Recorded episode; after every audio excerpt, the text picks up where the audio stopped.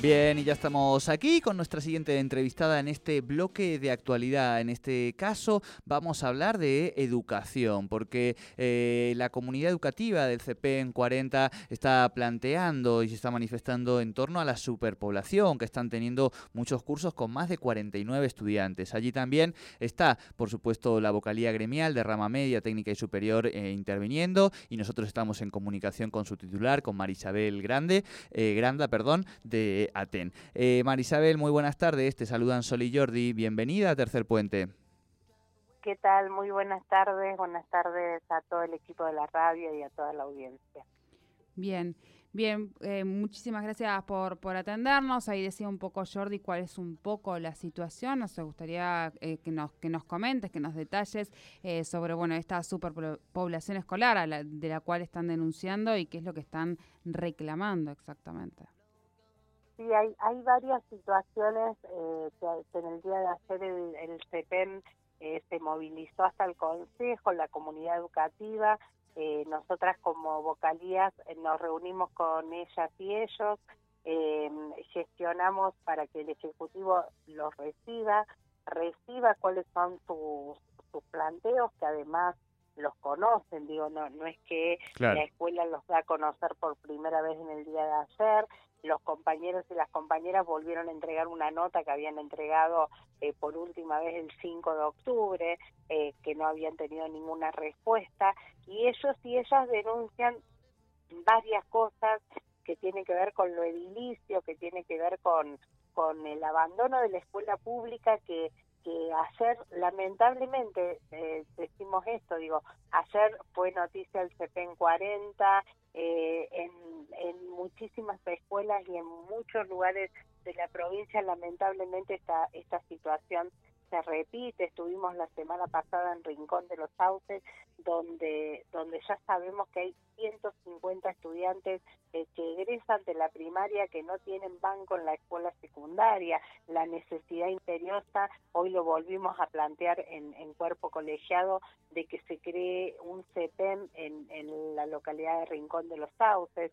Y volviendo al tema del CEPEM 40, eh, nosotras veníamos denunciando que pensar en una escuela que incluya a todos y a todas, cuestión con la que acordamos cuestión que militamos, digo que el año pasado en el marco del terrible escenario de la pandemia y ante la falta de posibilidades de muchos y muchas estudiantes de vincularse por no tener dispositivo, por no tener conectividad, tenían que seguir en proceso y por, e, por eso es que la situación de este año es que muchos chicos y chicas están cerrando trayectos del año pasado y de este año a la misma vez hace que muchas veces los cursos estén con más estudiantes de los que en una situación sin pandemia tendrían.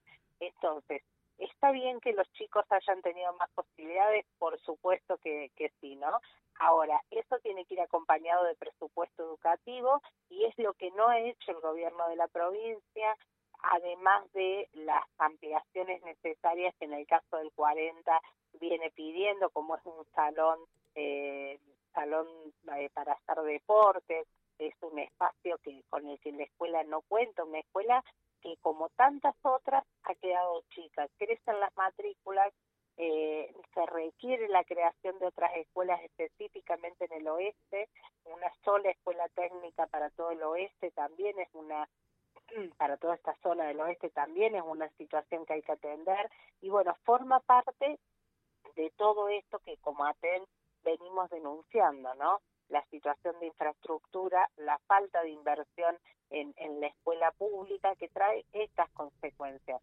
Cursos superpoblados, escuelas que, eh, que no tienen respuestas y, chicos y chicas que siguen yendo en burbujas a la escuela cuando esa estrategia que solamente se pensó en el marco de una pandemia, ¿no? Eh, el gobierno cae como en esta cuestión tan peligrosa de pensar que vamos a aceptar que alguna situación que llegó con la pandemia se quede. Por ejemplo, asistir alternado a la escuela no está pensado, no lo vamos a aceptar, no lo vamos a naturalizar y eh, esta cuestión de que cuando la escuela no está en condiciones, se siga dando clases virtual.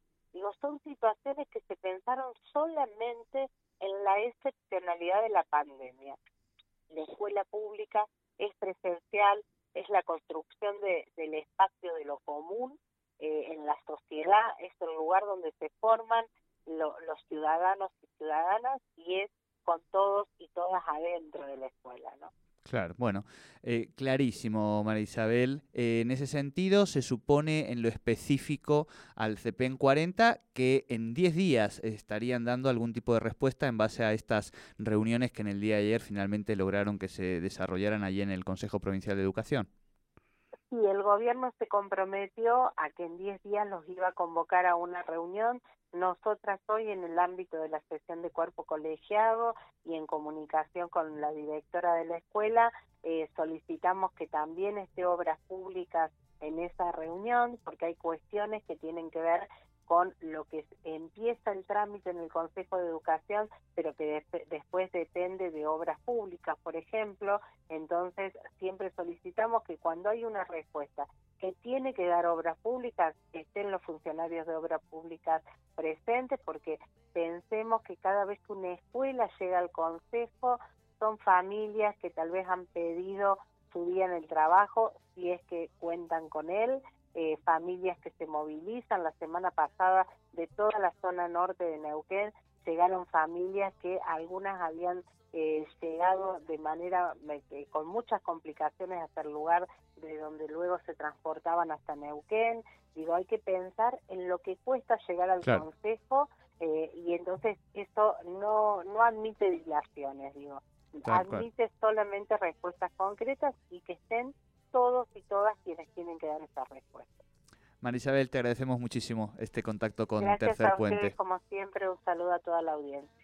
Un saludo, muchísimas gracias por atendernos. Hablábamos entonces con, eh, bueno, María Isabel, ella es eh, eh granda, perdón, vocal gremial de la rama media técnica y superior del Consejo Provincial de Educación, sobre esta denuncia de superpoblación en los cursos del CPM 40 y la comunidad educativa está manifestándose por este tema. Ayer fueron al Consejo Provincial, así que sobre esto hablamos con ella.